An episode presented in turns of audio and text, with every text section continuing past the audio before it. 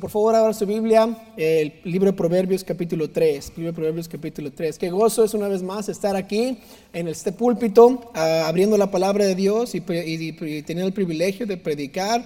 Ah, es un placer y es un gozo para mí servir a Dios aquí en esta iglesia con el pastor Chapo, el pastor Collins y la oportunidad que me dan aquí de, ponerme en pie no la, no la tomo ah, a la ligera y estoy contento de que usted vino a pesar de que sabía que el pastor Collins no iba a venir y no sabía aquí no iba a predicar, ¿verdad? Entonces llegó así a sorprenderse y este, qué sorpresa recibió, ¿verdad? Pongámonos todos en pie, por favor. Vamos a tener ahora nuestra lectura de esta mañana, Proverbios 3. Vamos a leer del versículo 5 al versículo 8. Este año tenemos el lema de confiad en Él, confiad en Él. Y a veces nos preguntamos qué significa confiar en Él. Pensamos que sabemos, pero la Biblia nos enseña qué significa. Y uno de los pasajes muy conocidos en la Biblia que muchos recitan es este de Proverbios 3.5. Pero rara vez se predica o se estudia este pasaje para ver qué significa esto de confiar en Él. Note lo que dice el versículo 5. Dice, fíate de Jehová de todo tu corazón y no te apoyes en tu propia prudencia. Reconócelo en todos tus caminos, perdón, y Él enderezará tus veredas. No seas sabio en tu propia opinión Teme a Jehová y apártate del mal, porque será medicina a tu cuerpo y refrigerio para tus huesos. Y esta mañana yo quisiera predicar un mensaje titulado Fíate de Jehová. Oremos juntos. Señor, te pido que bendigas estos momentos que tenemos. Señor, gracias por el privilegio que es abrir tu palabra, por predicarla, por estudiarla. Te pido ahora que estés conmigo mientras yo predico y trato de exponer lo que tu Biblia dice. Señor, te pido que lo que yo diga sea aquello que vaya a edificar a esta iglesia, que es tu iglesia, que es tu pueblo. Señor, te pido que la gloria toda sea dada a ti y que las decisiones hechas hoy, sea de salvación o de confianza, que sean decisiones que te agraden y que lleven a, a esta iglesia a un paso más allá para ser más más como tú. Te pido que bendigas al pastor Collins en estos momentos, dale descanso y a su esposa Georgina también. Ayúdales a regresar con bien esta semana. Y te pido todo esto en nombre de Cristo Jesús. Amén. Pueden tomar asiento. Gracias por ponerse en pie. La confianza no se demuestra con nuestras palabras, sino con nuestras acciones. Una de las cosas que yo ah, uh, practiqué mucho en la en la naval, cuando estaba, cuando era parte de la naval, era de cargar personas en lecho. Yo era un médico de batalla y nosotros normalmente practicábamos llevar a una persona ah, en el lecho. Es como la foto que está aquí atrás. Estábamos, practicamos mucho cargar. no sé si usted una vez ha cargado a una persona en un lecho, pero cansa mucho. Ah, las manos se cansan. Hay, hay veces que que no podíamos ni siquiera sostener a la persona, porque imagínense cargar a, una, a, un, a un jovenazo, ¿verdad? De unos 200 libras por 10 minutos, como que cansa la mano, ¿verdad? Es, es difícil. Ah, y la persona, lo que está pasando aquí es que la persona en el lecho está discapacitada o no tiene la capacidad de moverse por sí sola. Entonces, las dos personas o las cuatro personas que están agarrando el lecho están completamente controlando a ah, dónde va a ir esta persona. Y ese es, la, yo creo, un buen ejemplo de lo que significa la confianza. La persona que está adentro del hecho pregunta, ¿qué puede hacer para llegar de un lugar al otro? Nada. La persona adentro del hecho, ¿qué es lo que está pensando? No me tiren, no me tiren, no me tiren, no me tiren, que no me caiga, que no me caiga, por favor, no me tiren. Pero no puede hacer nada para llegar al lugar donde debe de llegar. Normalmente, ¿verdad? Ah, decimos, no, pues si yo confiaré en esas personas, pero usted tal vez nunca ha estado en un lecho de, esa, en esa forma. Es bien difícil confiar en esas dos personas porque lo único que uno está pensando es, me voy a caer, me voy a caer, me van a tirar, me van a tirar. Imagínense si la persona discapacitada decía, no, no, espérense, espérense, espérense, espérense, y se baja del lecho y con una, una pierna está, está, está, tratando de llegar, cojeando, y con la otra está la, la mano en el lecho. Qué ridículo se vería, ¿verdad? ¿Por qué no se mete al lecho? Porque el estar en el lecho eh, significa una confianza total. El que se sale del lecho no confía. El que queda en el lecho está confiando en las dos personas o las cuatro personas que lo están llevando. Este es una gran explicación de lo que es confiar en alguien, que yo no puedo hacer nada más que confiar, esperar que ellos hagan su, tarea ah, específica. Ahora, confiar en Dios es más fácil dicho que hecho. Por eso una de las razones que se nos dificulta confiar en Dios es porque no podemos ver a Dios. Y a veces no podemos ver lo que Él está haciendo detrás de las escenas. Entonces, porque no podemos ver a Dios ni lo que está haciendo, ¿qué decidimos hacer? Decidimos no confiar. Decidimos bajarnos del lecho y empezar a cojear al lado del lecho, agarrando una mano en vez de completamente confiando en Dios. Y como cristianos decidimos que sí confiamos, decimos que vamos a confiar, pero no lo hacemos. Uno de los ejemplos bíblicos de no confiar en Dios eran los israelitas. Los israelitas tenían este problema también. desde que salieron de Egipto, ellos tenían una, imagen grande de la fuerza y del poder que había en los caballos, en los jinetes, en los carros de los egipcios, en los soldados que ellos tenían. Y ellos podían ver la gran multitud del ejército de Egipto y este, confiaban, no, a veces no confiaban en Dios porque tenían esta, esta foto, esta imagen de lo que eran los grandes, uh, los, los, grandes ejércitos. Isaías 31 les recuerda de esta batalla de su confianza y dice, hay de los que descienden a Egipto por ayuda y confían en caballos y su esperanza ponen en carros porque son muchos y en jinetes porque son valientes y no miran al santo de Israel ni buscan a Jehová. Les dice, ay, que quiere decir un peligro. Y luego que ponen su esperanza, en otras palabras, su confianza en carros, en jinetes o en Egipto. Y luego en versículo 3 dice, los egipcios que son hombres son y no Dios. Y sus caballos carne y no espíritu, de manera que al extender Jehová su mano caerá el ayudador y caerá el, ayudado y todos ellos desfallecerán a una. En otras palabras, los, los israelitas tenían la imagen de lo que era la grandeza de Egipto y esperaban en esa grandeza o confiaban en esa grandeza en vez de el Dios todopoderoso. El salmista ah, repite esta batalla sobre la confianza. En Salmo 27 dice, estos confían en carros y aquellos en caballos. No temas nosotros del nombre de Jehová nuestro Dios tendremos memoria o tendremos confianza. Esta batalla era algo que sucedía una y otra vez, pero ¿por qué tenían la batalla? Porque Dios no se puede ver y las cosas de este mundo se pueden ver. Y porque podemos ver ciertas cosas, a veces no confiamos en Dios. Es fácil poner nuestra confianza en lo que vemos en vez de lo que no vemos. Por eso la vida cristiana se le llama una vida de fe. 1 Corintios 5, 7, que porque por fe andamos, no por vista, teniendo la implicación de que no siempre vamos a ver lo que vamos a hacer. No siempre va a estar aquí al, lado mío diciendo, oh, yo sé por qué, porque aquí está la razón, aquí está el propósito, aquí está el resultado, por eso voy a tomar este paso. Es un paso de fe, un paso de confianza. La vida cristiana es una vida de confianza en Dios y a veces decimos que, vivir confiados en Dios es vivir por fe, como dice Hebreos 11.1, es pues la fe, la certeza de lo que se espera, la convicción de lo que, de lo que no se ve. Tenemos una certeza, una convicción de que vamos a recibir algo que no podemos ver, por eso se llama fe. En otras palabras, una confianza en Dios. Teniendo fe en Dios, a veces se pueden intercambiar. Confías en Dios o tienes fe en Dios, a veces se intercambian y a veces lo explicamos que la fe es como poniendo su confianza completamente en Dios. A muchos en este mundo confían en otras cosas como el dinero. Si tengo dinero en el banco, voy a tomar pasos de fe. Si tengo dinero en el banco, si, gano suficiente, entonces voy a diezmar. Si es que tengo suficiente en el banco, entonces voy a dar a las misiones. Pero si no hay, entonces no puedo hacerlo. Muchos tienen confianza en religión.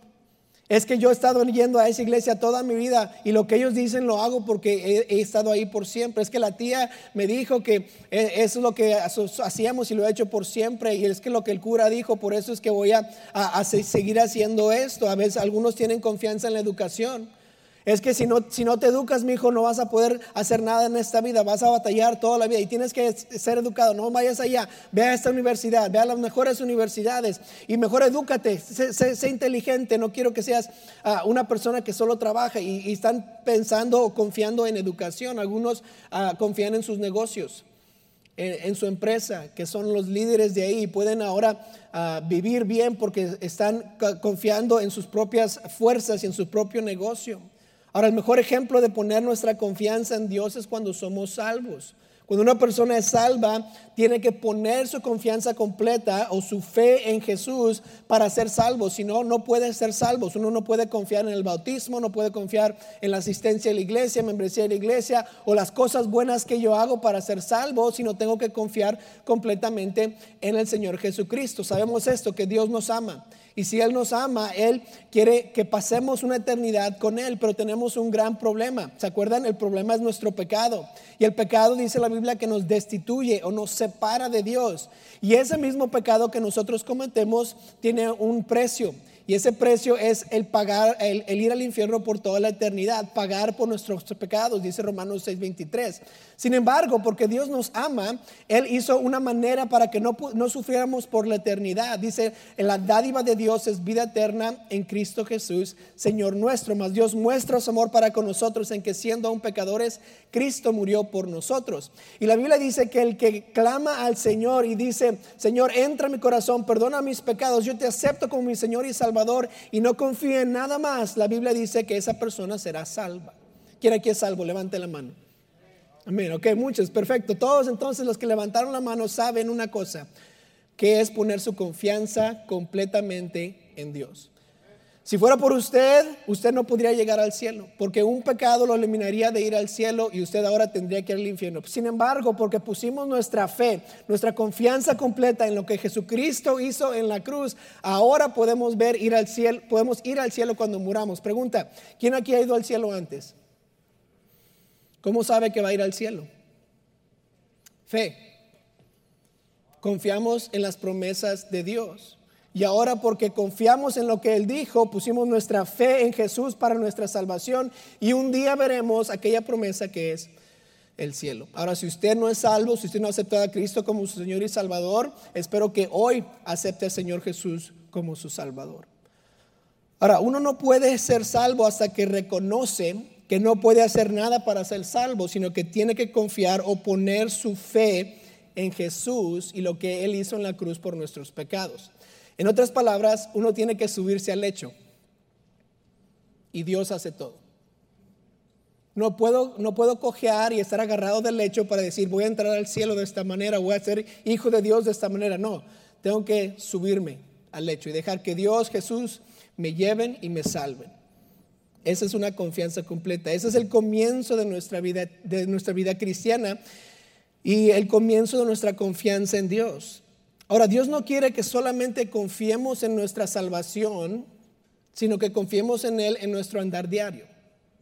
Igual, y de igual manera que nosotros pusimos nuestra confianza completa para ser salvos, recibir la salvación que Dios ofrece, ahora Dios quiere que esa misma confianza la usemos para vivir diariamente bajo sus estatutos. Todos los que confían en Él deberían de hacer lo que Él nos pide hacer. Es una decisión. Dios no, solo quiere salvar su vida, Dios quiere guiar su vida. Después de uno ser salvo, Dios ya nos dio ah, ah, un, manual de, para poder vivir como a Él eh, le gusta que nosotros viviéramos. Ahora, Él no, no solo nos quiere dar vida eterna, pero nos quiere dar vida abundante aquí en la tierra. En Juan 10:10 10 dice, el ladrón no viene sino para hurtar y matar y destruir. Yo he venido para que tengan vida y para que la tengan en abundancia.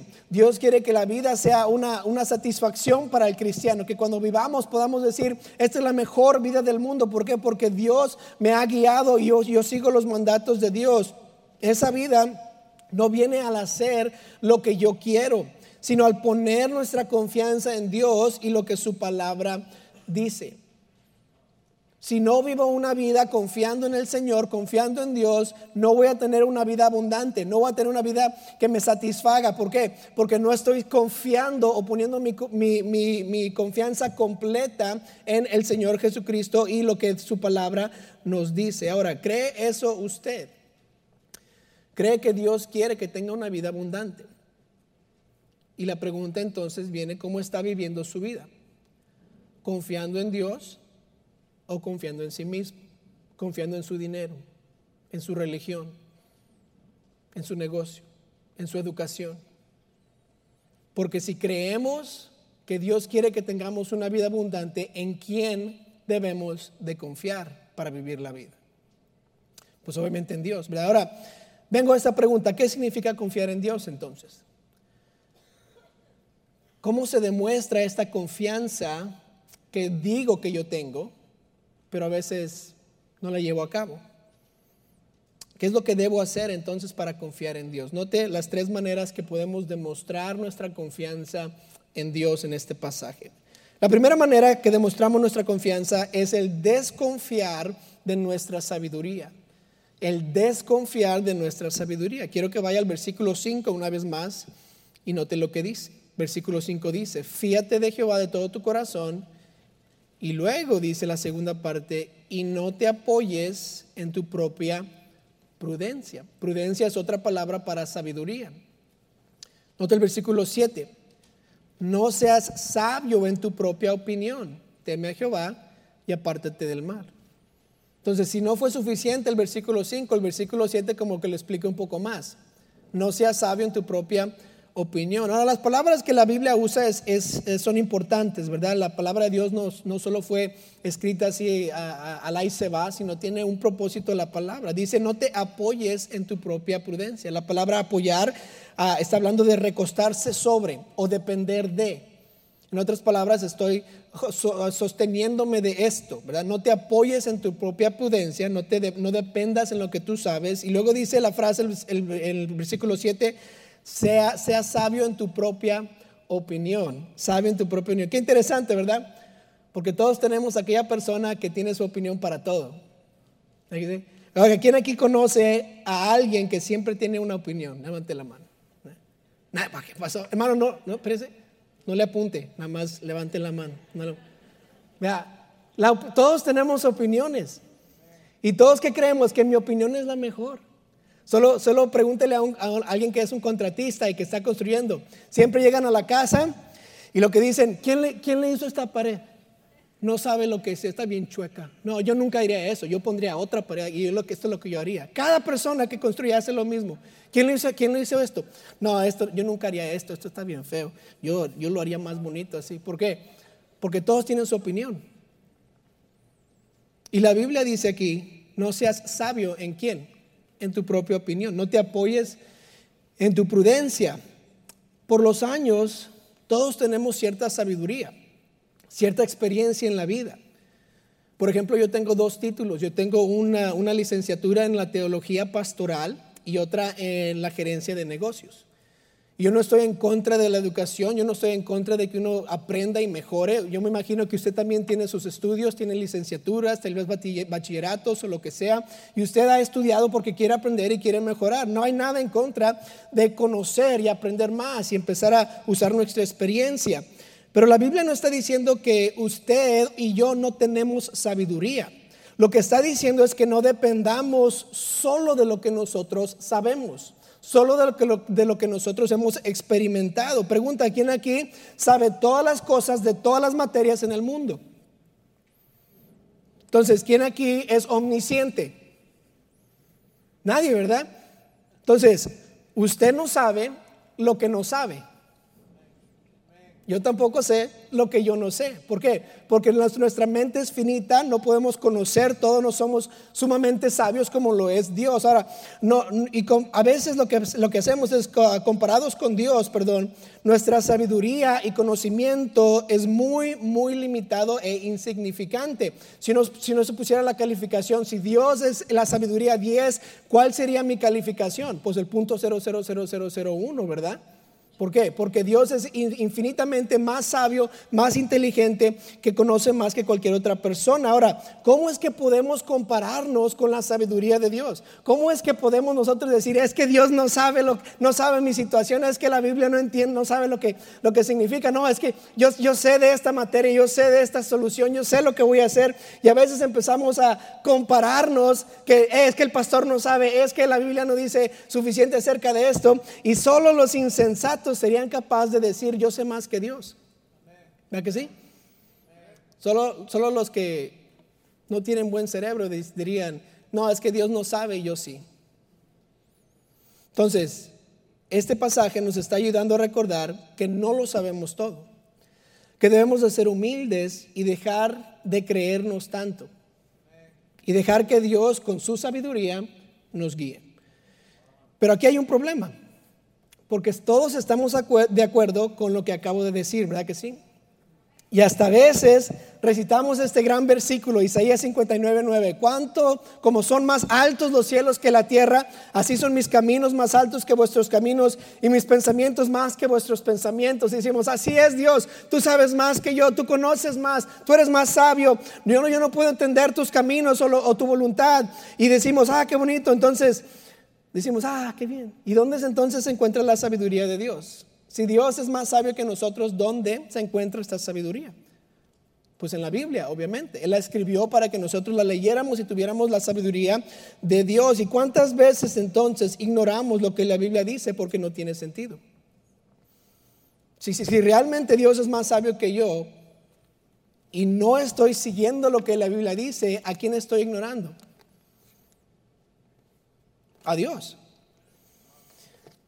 Yo, este, yo no sé, si usted conoce a esta persona, pero se llama Dave Ramsey. Dave Ramsey es una persona que le ha ayudado a millones de personas a ser millonarios. Por 35 años él ha tenido un, show de radio en donde él explica principios financieros para ayudarles a estas personas a poder tomar decisiones sabias conforme a su dinero. Ahora, su vida ha sido dedicada a ayudar a estas personas perdón, a todas las personas. Él tiene libros, tiene su empresa, todo lo que ha hecho ah, lo ha pagado a contado, no tiene ninguna deuda y el valor neto de Dave Ramsey llega a más de 200 millones de dólares. Entonces el valor neto quiere decir que todas sus propiedades, todo lo que tiene en el banco, todo lo que él posee, si lo vendiera todo, tendría más de 200 millones de dólares de Ramsey. Ahora él tiene este show donde la gente puede llamarle para hacer preguntas acerca de sus finanzas, para ver qué pueden hacer para mejorar sus finanzas. Ah, y él tiene siete pasos para hacerse millonario, ¿verdad? Y, y, es un sistema que es exitoso. Él ha visto a millones de gente ser millonarios por lo que él ha enseñado. Y lo sigue haciendo día tras día ah, en, en la radio. Pero de todas maneras, esto es lo que, lo, que me, lo que se me hace bien loco. De todas maneras, tiene personas que le llaman al, al show de radio, le hacen una pregunta y le dicen, yo no creo todos tus pasos, yo solo hago la mitad de ellos. ¿Y saben qué le dice? Pues si no crees mis pasos, ¿para qué me estás llamando?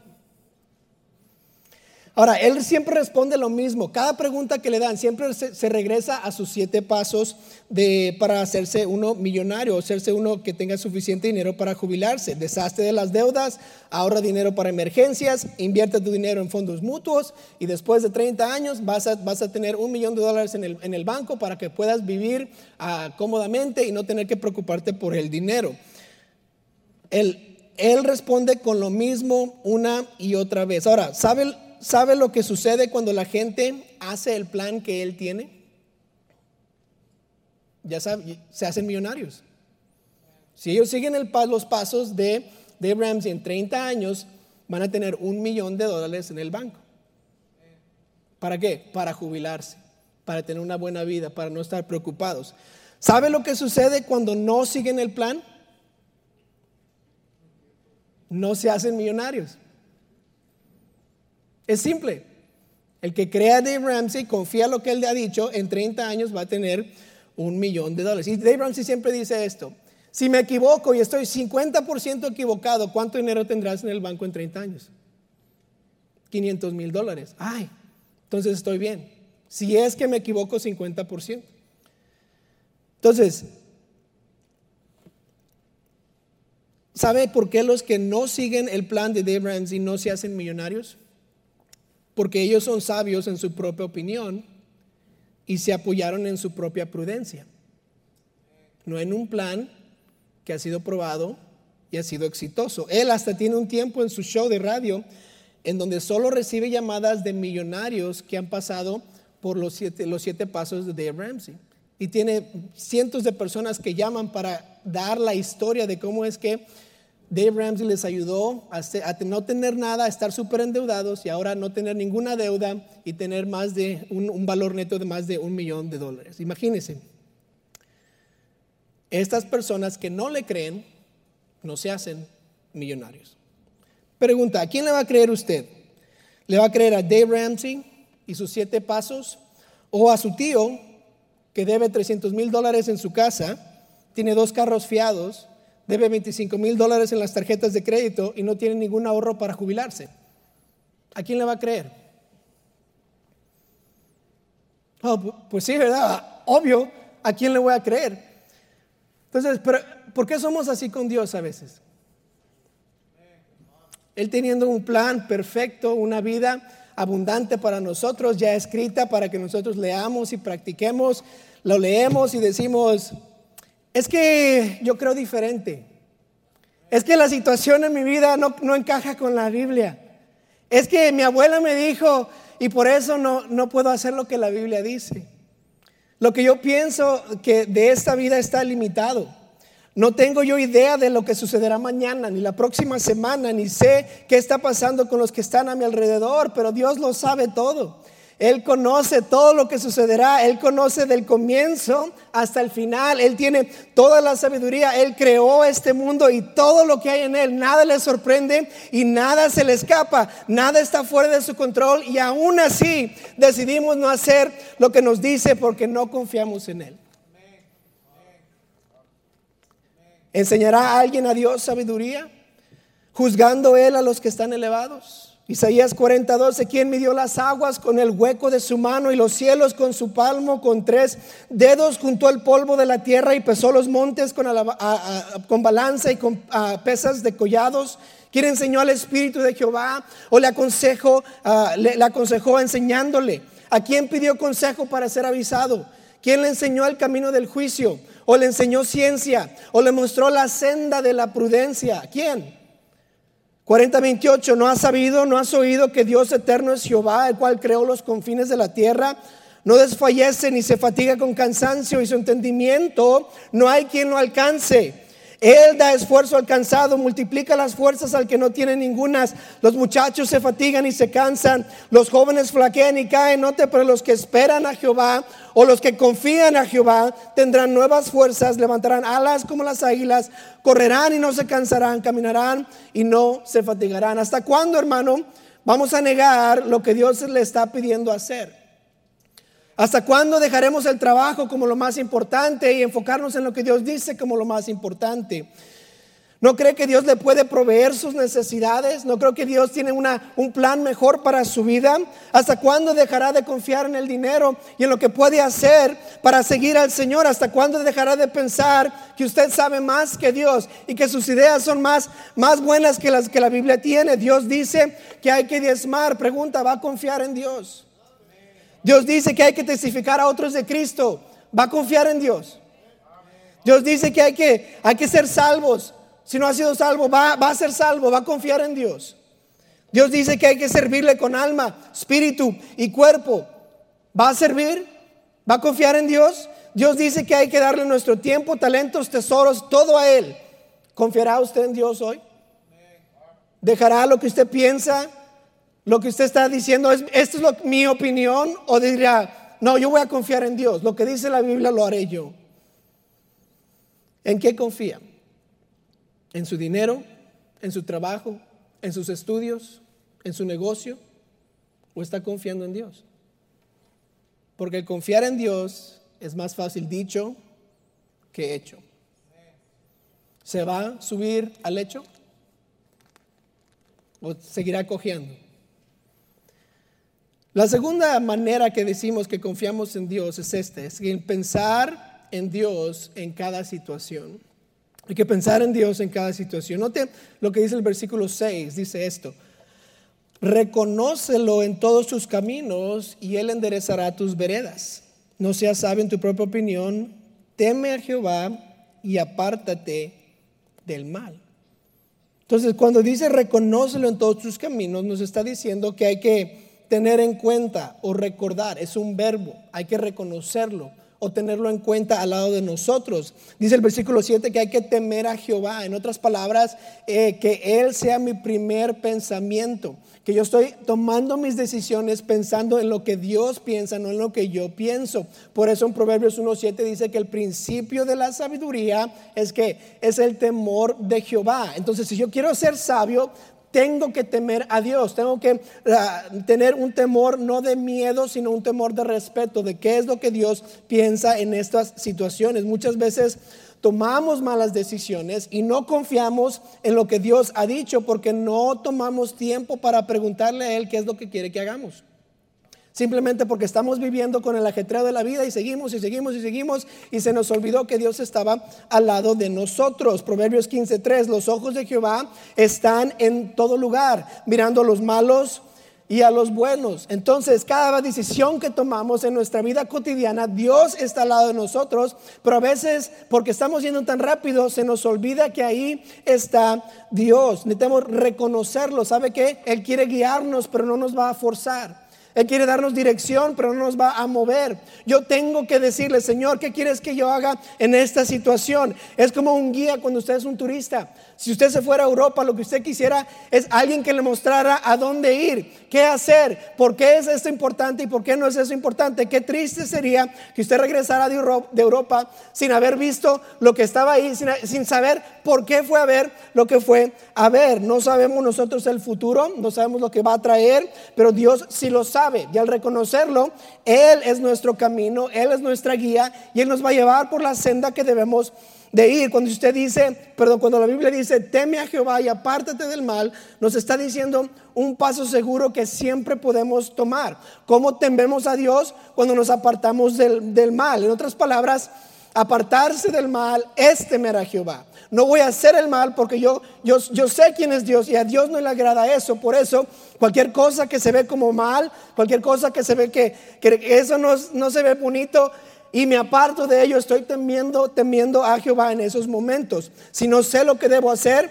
pero parece que es malo, no lo hago. Y así estoy reconociendo a Dios en cada uno de mis caminos. Yo uh, igualo esto tal vez a la vida casada.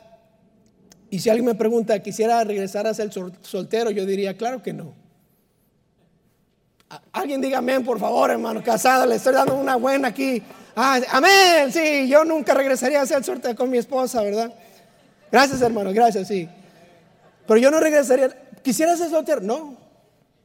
Pero, pero es que como que no tienes libertad de hacer lo que quieras. ¿Y? yo como bien en casa. Yo disfruto bien en casa, yo tengo una buena relación con mi esposa ah, y, es la mejor vida que uno puede tener. Si uno sigue, otra vez, si sigue lo que Dios manda, el matrimonio es, es, es bonito. Es muy bello. No hay nada que sea igual a ello. Pero una de las más, cosas más importantes en la vida casada es reconocer a su cónyuge en cualquier decisión. ¿Quién aquí no ha tomado una decisión sin preguntarle a su esposa o a su esposo y, y causa un problemón grande en la casa? Sin pensar en los otros. Entonces, yo trato y siempre estoy pensando, si tomo esta decisión, ¿qué va a decir mi esposa? Y no porque le tengo miedo de que me va a regañar, pero porque le respeto y le amo y le temo, como la Biblia dice, que somos tenemos una relación y el temor de mi esposa me ayuda a reconocer que estoy haciendo. ¿Sabe por qué no me voy y me compro las herramientas que yo quiero? Porque le temo a mi esposa. ¿Pero por qué?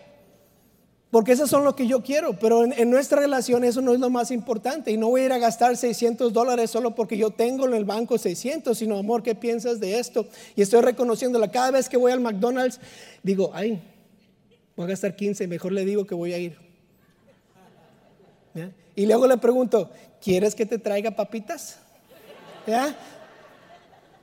Y cada cosa que yo, no sé si le pasa a usted, pero cada cosa que yo estoy haciendo, siempre estoy pensando, tengo que llegar a la casa como a las 5.15, 5 y media, ¿verdad? Porque mi esposa me va a estar preguntando. Entonces la reconozco en todas las decisiones que estoy haciendo. ¿Por qué? Porque vivimos una vida juntos, porque somos una pareja, porque yo me comprometí a ella y ella se comprometió a mí.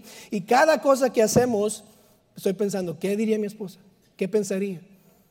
No, si yo hago esto es bien, es bien, egoísta, mejor no lo hago, mejor, mejor espero que, que lo hagamos juntos. ¿Por qué? porque así se reconoce a la otra persona y uno le da respeto, en otras palabras, teme a esa persona, como dice la Biblia.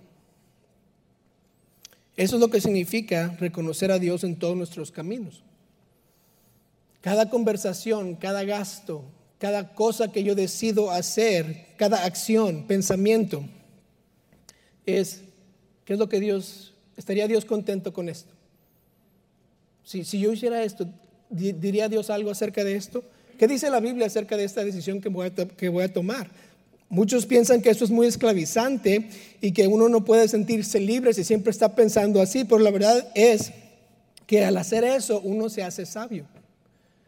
Está reconociendo que uno no sabe todo y Señor, tú guíame, porque yo comparado a ti soy bruto. Yo comparado a ti no puedo tomar las decisiones correctas. ¿De dónde salió el sentimiento de que Dios quiere que suframos sin propósito? ¿De dónde salió la idea de que Dios no tiene un plan bueno para nuestras vidas? ¿De dónde pensamos, verdad, de que si yo hago lo que Dios quiere, entonces voy a sufrir toda mi vida? En, en, la vida cristiana sí hay sufrimiento. ¿Por qué? Porque el sufrimiento viene a los cristianos y a los no cristianos. Pero el sufrir de la vida cristiana, cuando estás siguiendo a Dios, no es un sufrimiento ah, que, que es como los del mundo. Yo puedo soportar el sufrimiento a pesar Ah, de, todo el sufrimiento porque todavía, todavía voy a poder tener gozo. ¿Por qué? Porque estoy siguiendo la voluntad de Dios, estoy siguiendo sus caminos. Y a pesar de que estoy sufriendo, estoy gozoso. El mundo no puede estar gozoso en tiempos de sufrimiento. ¿Por qué? Porque no tienen a Dios guiándoles. Eso es lo que un cristiano tiene, que si yo tomo los pasos de Dios, a pesar de que tal vez voy a sufrir un poco, voy a tener tanto gozo por estar ahí. Es lo que los discípulos hicieron cuando ah, los latigaron y, y los maltrataron. Dijeron que se sentían gozosos por haber padecido por el nombre de Jesús. Y a veces la razón que, que no hacemos o que no reconocemos a Dios es porque no queremos. Queremos más ese pecado, ese hábito, esa cosa en la tienda que la sabiduría de Dios. Somos como un niño que quiere chocolate y no quiere el pollo. Sabe rico, pero al fin de cuentas nos deja con hambre. Y pasamos una vida queriendo más y más y nunca saciamos hasta que decimos, Dios, haré lo que tú me pides. Sí me comeré el pollo. A pesar de que no quiero, a pesar de que yo quiero el chocolate. ¿Por qué? Porque la vida que Dios me da me sacia, me satisface. Por eso no podemos confiar en nuestra sabiduría, porque siempre nos va a dejar insatisfechos. Por eso necesito pensar en Él en cada situación de mi vida. Porque Él sabe que me va a satisfacer, Él sabe el plan para mi vida y cuando yo lo cumplo, yo estoy satisfecho. Entonces, quiero pensar en Dios en cada situación. Es lo que significa confiar en Él, fiarse en Jehová. Nota el número tres, la manera de fiar en Jehová es esta, es de acordarse del resultado acordarse el resultado. Quiero que note el versículo 8. Y cuando la Biblia dice por qué, es la razón de lo que nos acaba de decir. Nos dice, fíjate de Jehová, no te puedes en tu propia evidencia, no seas sabio en tu propia opinión, teme a Jehová, apártate del mal. Y luego dice, versículo 8, ¿por qué? ¿Qué va a hacer esto? Si confiamos en Dios, si no nos apoyamos en nuestra prudencia, ¿qué sucederá? Note el resultado.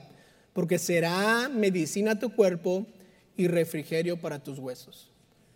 La sabiduría de Dios que nos da medicina y refrigerio. Ahora la medicina es lo que sana cuando estamos enfermos. Uno cuando va al doctor no va para que el doctor le diga, en el nombre de Jesús, quita la, quita la enfermedad. ¿Va que no? Va al doctor para qué? Para que le dé medicina. Porque tiene algo que le duele, algo que le molesta y quiere un alivio. ¿Y la medicina qué hace? Alivia el dolor, alivia el sufrimiento. Y luego dice que es refrigerio para nuestros huesos. ¿Qué es un refrigerio? El refrigerio es lo que nos refresca cuando estamos cansados, cuando estamos agotados. Tal vez está un poco caliente y recibimos un refrigerio y nos refresca. Mira, cuando no confiamos en nuestra sabiduría y reconocemos a Dios en todos nuestros caminos, seremos aliviados y refrescados.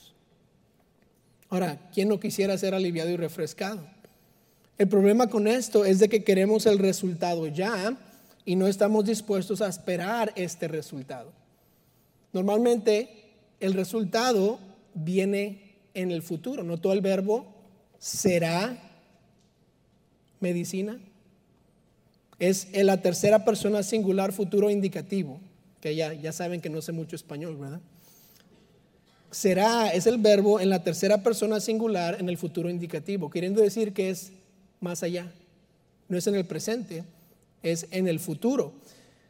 El que hace esto recibirá esto. Es una, una, condición hay aquí. Antes de ser aliviado y refrescado, necesito confiar en Dios. El alivio y el refrescamiento no vienen hasta que yo confío en Dios. Aquel que no confía en Dios no será aliviado y no será refrescado. Si los resultados fueran inmediatos, todos confiaríamos en Dios. Por ejemplo, si cada vez que yo diera mi diezmo a la iglesia, yo veo en la cuenta del banco cuánto dinero tengo y tengo 10 veces más de lo que di. ¿Cuántos daríamos los diezmos todos los domingos? Oh, yo sí, yo, los, yo los daría cada domingo, hasta el doble cada domingo. Pero el resultado de diezmar no es inmediato. Es el cambio de un corazón día, día tras día y por el futuro, toda la eternidad voy a estar en deudas con Dios porque yo le amo, yo le quiero. Pero si el resultado fuera inmediato, todos lo haríamos. ¿Se acuerdan la definición de la fe? Es pues la fe, la certeza de lo que se espera, la convicción de lo que, de lo que no se ve. Yo tomo pasos sin a veces esperar el sin saber cuándo viene el resultado de, de, lo que estoy tomando ahorita. Estamos convencidos de que vamos a recibir esta recompensa, pero no la podemos ver y esto a veces nos desalienta o nos desanima, pero por eso se llama fe, se llama confianza, porque no vemos inmediatamente el resultado, siempre viene más tarde. Este, en Hebreos 11, si usted sigue leyendo Hebreos 11, es una lista de personas que han ah, tomado pasos de fe, que han confiado en Dios, han tomado una vida que solo dedicada al Señor. Y estas personas, dice esto en Hebreos 11:13, dice, conforme a la fe, murieron todos estos sin haber recibido lo prometido, sino mirándolo de qué?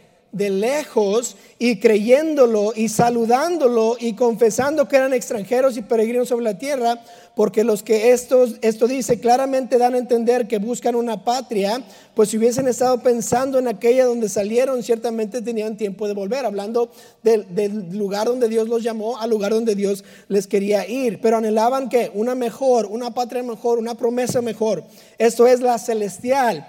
Por lo cual Dios no se avergüenza de llamarse Dios de ellos porque les ha preparado una ciudad. Toda esta tierra, eh, estos, estos héroes de la fe caminaron y no recibieron lo que iban a, lo que Dios les había prometido, no porque no lo recibieron aquí en la tierra, sino porque lo recibieron allá en el cielo cuando estaban con Dios. Y a veces ah, hubiéramos dicho nosotros, ah, porque son 30 años de seguir a Dios y no me ha dado lo que ha prometido, entonces aquí voy a darme por vencido ya se acabó. Pero no es así, porque el resultado normalmente es más tarde. Y a veces no lo voy a ver. Pero ¿qué promesa de Dios no ha cumplido Él? Entonces pregunta, ¿qué es lo que le está impidiendo poner su confianza completa en Dios? ¿Qué creencia, qué opinión, qué, qué cosa que usted sabe? Dice, es que esto y Dios no cuadran, por eso no estoy siguiendo a Dios. Tal vez es que no tiene los resultados inmediatamente o que usted sabe más que Dios. Pregunta, ¿seguiría usted creyendo lo que las tradiciones le dicen? ¿Seguirá usted creyendo, perdón, lo que las tradiciones le dicen o confiará en lo que la Biblia dice?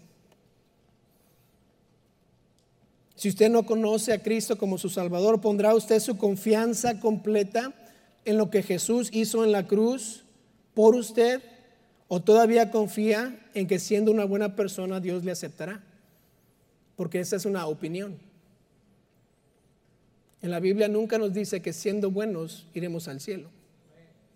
Que la Biblia nunca dice que Pedro está en, la entrada del cielo con una balanza pesando nuestras buenas obras y nuestras malas obras para ver si es que podemos entrar al cielo. No está en la Biblia.